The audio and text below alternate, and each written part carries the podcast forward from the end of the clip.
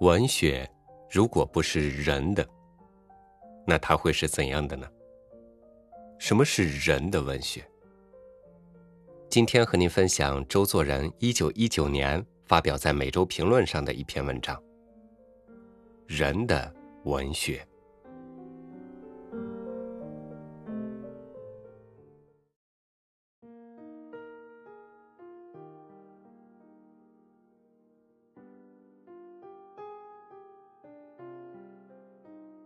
我们现在应该提倡的新文学，简单的说一句，是人的文学。应该排斥的，便是反对的非人的文学。新旧这名称本来很不妥当。其实，太阳底下何尝有新的东西？思想道理只有是非。并无新旧。要说是新，也单是新发现的新，不是新发明的新。新大陆是在十五世纪中被哥伦布发现，但这地面是古来早已存在。电是十八世纪中被富兰克林发现，但这物事也是古来早已存在。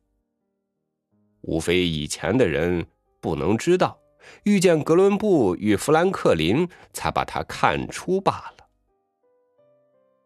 真理的发现也是如此。真理永远存在，并无时间的限制，只因我们自己愚昧，闻道太迟，离发现的时候尚近，所以称它新。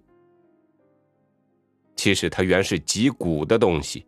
正如新大陆同电一般，早在这宇宙之内。倘若将它当作新鲜果子、时尚衣裳一样看待，那便大错了。譬如现在说“人的文学”这一句话，岂不也像时髦？却不知世上生了人，便同时生了人道。无奈世人无知，偏不肯体人类的意志，走着正路，却迷入兽道、鬼道里去，彷徨了多年才得出来。正如人在白昼时候闭着眼乱闯，幕后睁开眼睛，才晓得世上有这样好阳光。其实太阳照临早已如此，已有了许多年代了。欧洲关于这人的真理的发现，第一次是在十五世纪，于是出了宗教改革与文艺复兴两个结果。第二次成了法国大革命。第三次大约便是欧战以后将来的未知事件了。女人与小儿的发现却迟于十九世纪才有萌芽。古来女人的位置。不过是男人的器具与奴隶。中古时代，教会里还曾讨论女子有无灵魂，算不算得一个人呢？小儿也只是父母的所有品，又不认他是一个未长成的人，却当他做具体而微的成人，因此又不知演了多少家庭的与教育的悲剧。自从弗罗佩尔与哥特文夫人以后，才有光明出现。到了现在，造成儿童学与女子问题这两大研究，渴望长出极好的结果来。中国讲到这类问题，却需从头做起。人的问题从来未经解决，女人、小儿更不必说了。如今第一步，先从人说起。生了四千余年。现在却还在讲人的意义，从新要发现人去辟人荒，也是可笑的事。但老了再学，总比不学该胜一筹吧。我们希望从文学上起手，提倡一点人道主义思想，便是这个意思。我们要说人的文学，须得先将这个人字略加说明。我们所说的人，不是世间所谓天地之性最贵或圆炉方止的人，乃是说从动物进化的人类。其中有两个要点：一，从动物进化的；二，从动物进化的。我们承认人是一种生物，它的生活现象与别的动物并无不同，所以我们相信人的一切生活本能都是美的、善的，应得完全满足。凡是有违反人性、不自然的习惯制度，都应该排斥改正。但我们又承认，人是一种从动物进化的生物。它的内面生活比别的动物更为复杂高深，而且逐渐向上，有能够改造生活的力量。所以我们相信，人类以动物的生活为生存的基础，而其内面生活却渐与动物相远，最终达到高尚和平的境地。凡兽性的余留与古代礼法可以阻碍人性向上的发展者。也都应该排斥改正。这两个要点，换一句话说，便是人的灵肉二重的生活。古人的思想以为人性有灵肉二元，同时并存，永相冲突。肉的一面是兽性的遗传，灵的一面是神性的发端。人生的目的。便偏重在发展这神性，其手段便在灭了体质以救灵魂。所以古来宗教大都力行禁欲主义，有种种苦行抵制人类的本能；一方面却别有不顾灵魂的快乐派，只愿死便埋我。其实两者都是趋于极端，不能说是人的正当生活。到了近世，才有人看出这灵肉本是一物的两面，并非对抗的二元。兽性与人性合起来，便只是人性。英国十八世纪诗人伯莱克在《天国与地狱的结婚》一篇中说的很好：一，人并无与灵魂分离的身体。因为所谓身体者，原只是五官所能见的一部分的灵魂。二，力是唯一的生命，是从身体发生的。理就是力的外面的界。三，力是永久的悦乐。他这话虽然略含神秘的气味但很能说出灵肉一致的要义。我们所信的人类正当生活，便是这灵肉一致的生活。所谓从动物进化的人，这便是指这灵肉一致的人，无非用别一说法罢了。这样，人的理想生活应该怎样呢？首先便是改良人类的关系，彼此都是人类，却又各是人类的一个，所以需营一种利己而又利他，利他即是利己的生活。第一，关于物质的生活，应该各尽人力所及，取人事所需。换一句话说。便是个人以心力的劳作换得适当的衣食住与医药，能保持健康的生存。第二，关于道德的生活，应该以爱、智、信、勇四事为基本道德，革除一切人道以下或人力以上的阴习的礼法，使人人能享自由真实的幸福生活。这种。人的理想生活实行起来，实于世上的人无一不利。富贵的人虽然觉得不免失去了他的所谓尊严，但他们因此得从非人的生活里救出，成为完全的人，岂不是绝大的幸福吗？这真可以说是二十世纪的新福音了。只可惜知道的人还少，不能立地实行。所以我们的在文学上略略提倡，也稍尽我们家人类的意思。但现在还需说明，我所说的人道主义，并非世间所谓悲天悯人或博施济众的慈善主义，乃是一种个人主义的人间本位主义。这理由是：第一，人在人类中，正如森林中的一株树木，森林盛了，各树也都茂盛，但要森林盛。却仍非靠各树各自茂盛不可。第二，个人爱人类，就只为人类中有了我与我相关的缘故。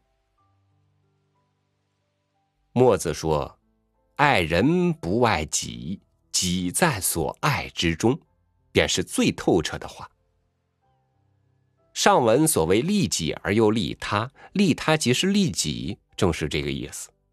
所以我说的人道主义是从个人做起，要讲人道、爱人类，便须先使自己有人的资格，占得人的位置。耶稣说：“爱邻如己。”如不先知自爱，怎能如己的爱别人呢？至于无我的爱，纯粹的利他，我以为是不可能的。人为了所爱的人或所信的主义，能够有献身的行为；若是割肉饲鹰，投身给恶虎吃，那是超人间的道德，不是人所能为的了。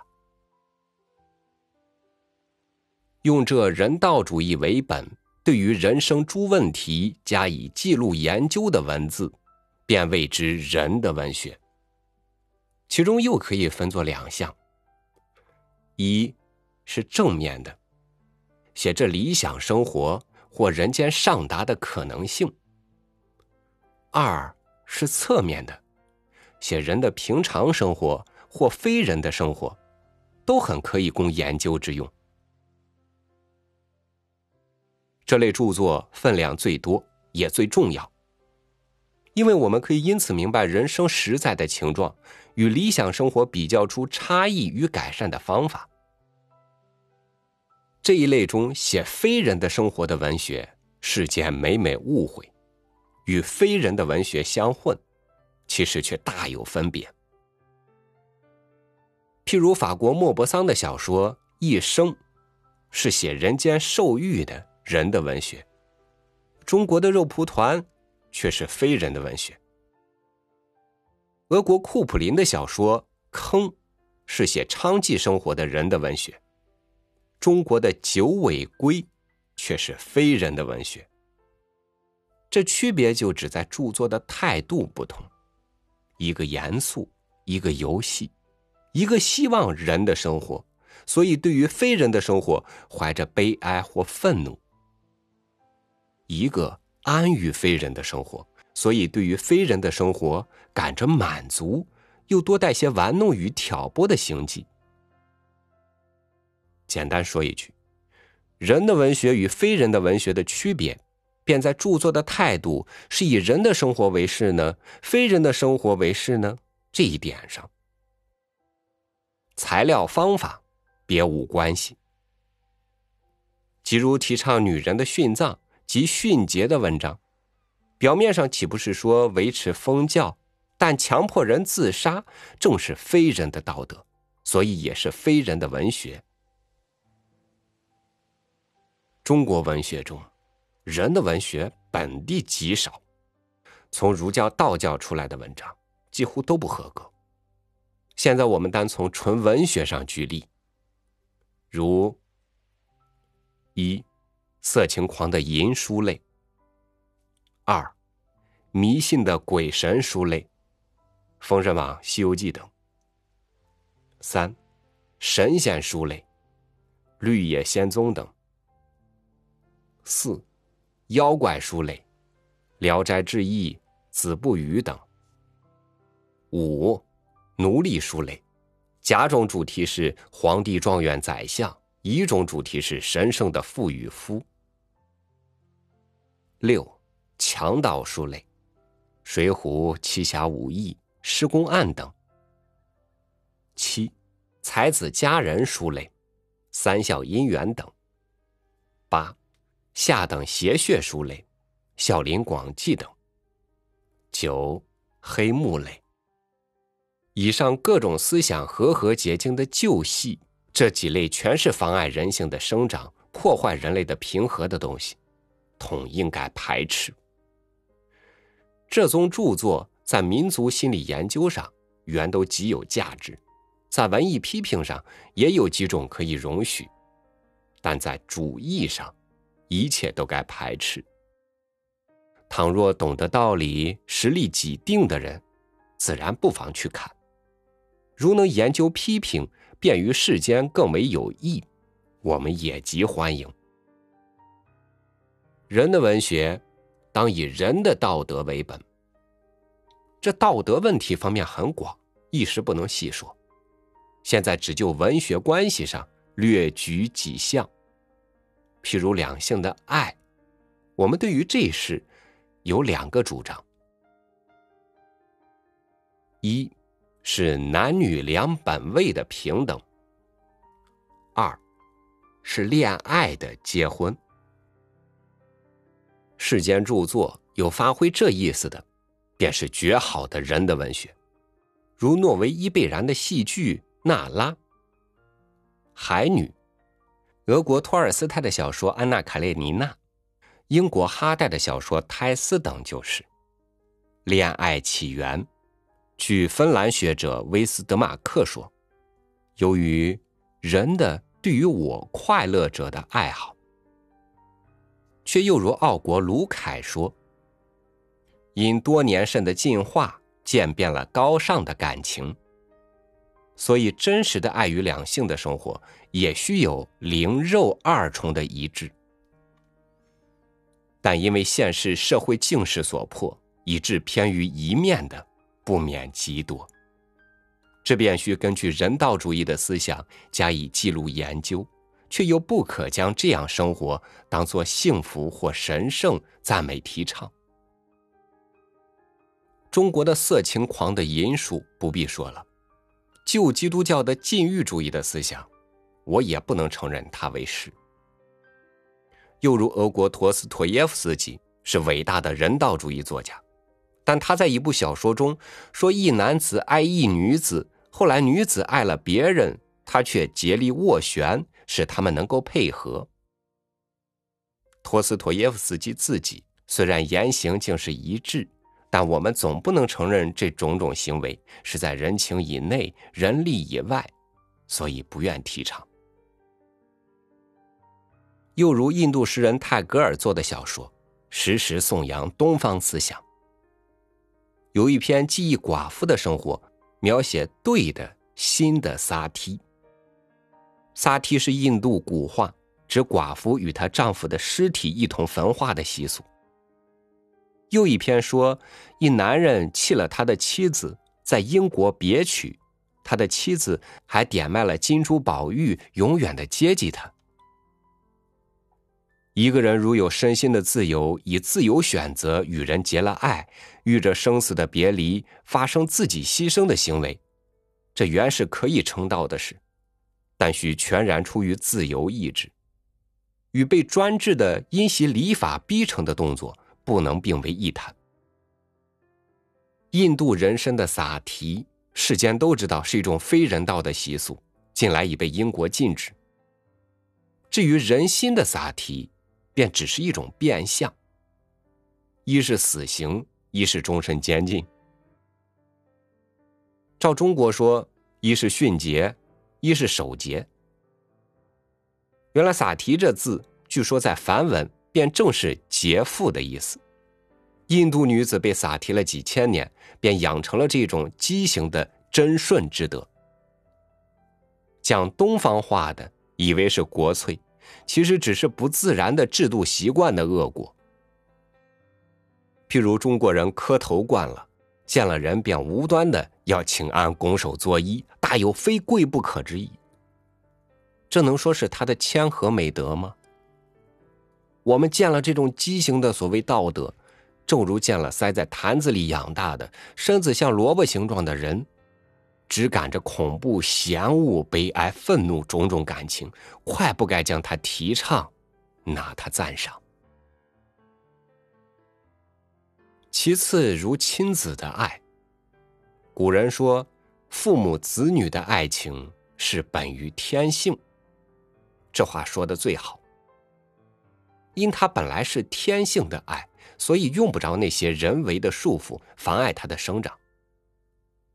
假如有人说，父母生子全由私欲，世间或要说他不道。今将他改作由于天性，便极适当。照生物现象看来，父母生子正是自然的意志。有了性的生活，自然有生命的延续与哺乳的努力，这是动物无不如此。到了人类，对于恋爱的融合、自我的延长更有意识，所以亲子的关系尤为浓厚。近代使者所说儿童的权利与父母的义务。便集聚这天然的道理推演而出，并非实心的东西。至于世间无知的父母，将子女当作所有品、牛马一般养育，以为养大以后可以随便换他、骑他，这便是退化的谬误思想。英国教育家格斯德称他们为“猿类之不肖子”，正不为过。英国金田左右集著《文学上国民思想的研究卷》一说，不以亲子的爱情为本的孝行观念，又与祖先为子孙而生存的生物学的普遍事实，人为将来而努力的人间社会的实际状态俱相违反，却认作子孙为祖先而生存，如此道德中显然含有不自然的分子。祖先为子女而生存。所以，父母理应爱重子女，子女也就应该爱敬父母，这是自然的事实，也便是天性。文学上说着亲子的爱的，希腊科梅罗斯史诗《伊里亚斯》与欧里庇托斯悲剧《德罗叶托斯》中说赫克多尔夫妇与儿子的死别的两节，在古文学中最为美妙。近来，诺维伊贝然的《群鬼》。德国施顿曼的戏剧《故乡》，俄国屠格涅夫的小说《父子》等，都很可以供我们研究。至于郭巨埋儿、丁兰刻木那一类残忍迷信的行为，当下不应再行赞赏提倡。割骨一事，尚是魔术与食人风俗的遗留，自然算不得道德，不必再叫它混入文学里，更不消说了。照上文所说，我们应该提倡与排斥的文学，大致可以明白了。但关于古今中外这一件事上，还需追加一句说明，才可免了误会。我们对于主义相反的文学，并非如胡志堂或乾隆做史论，单依自己的成见将古今人物排头骂立。我们立论应抱定时代这个观念。又将批评与主张分作两事，批评古人的著作，便认定他们的时代，给他一个正直的评价，相应的位置。至于宣传我们的主张，也认定我们的时代不能与相反的意见通融让步，唯有排斥的一条方法。譬如原始时代，本来只有原始思想、行魔术食人的人。那便只得将他捉住，送进精神病院去了。其次，对于中外这个问题，我们也只需抱定时代这个观念，不必再画出什么别的界限。地理上、历史上，原有种种不同，但世界交通变了，空气流通也快了，人类渴望逐渐接近，同一时代的人。便可相并存在。单位是个我，总数是个人，不必自以为与众不同、道德第一，画出许多枕喻。因为人总与人类相关，彼此一样，所以张三李四受苦与彼得约翰受苦，要说与我无关，便一样无关；说与我相关，也一样相关。仔细说，便只为我与张三李四或彼得约翰虽姓名不同、籍贯不同，但同是人类之一，同具感觉性情。他以为苦的，在我也必以为苦。这苦会降在他身上，也未必不能降在我的身上。因为人类的命运是同一的，所以我要顾虑我的命运，便同时需顾虑人类共同的命运。所以我们只能说时代，不能分中外。我们偶有创作，自然偏于见闻较确的中国一方面，其余大多数都还需少借数亿外国的著作，扩大读者的精神，眼里看见了世界的人类，养成人的道德，实现人的生活。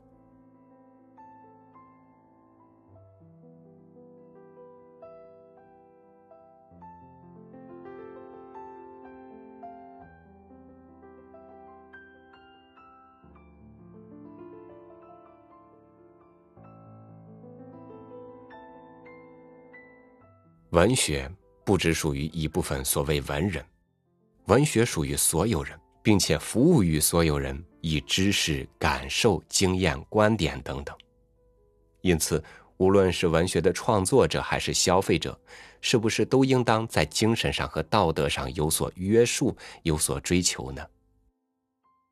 真正的文学，一直在滋养着人类的灵魂。感谢您收听我的分享，欢迎您关注微信公众号“三六五读书”，收听更多经典文章。我是超宇，祝您晚安，明天见。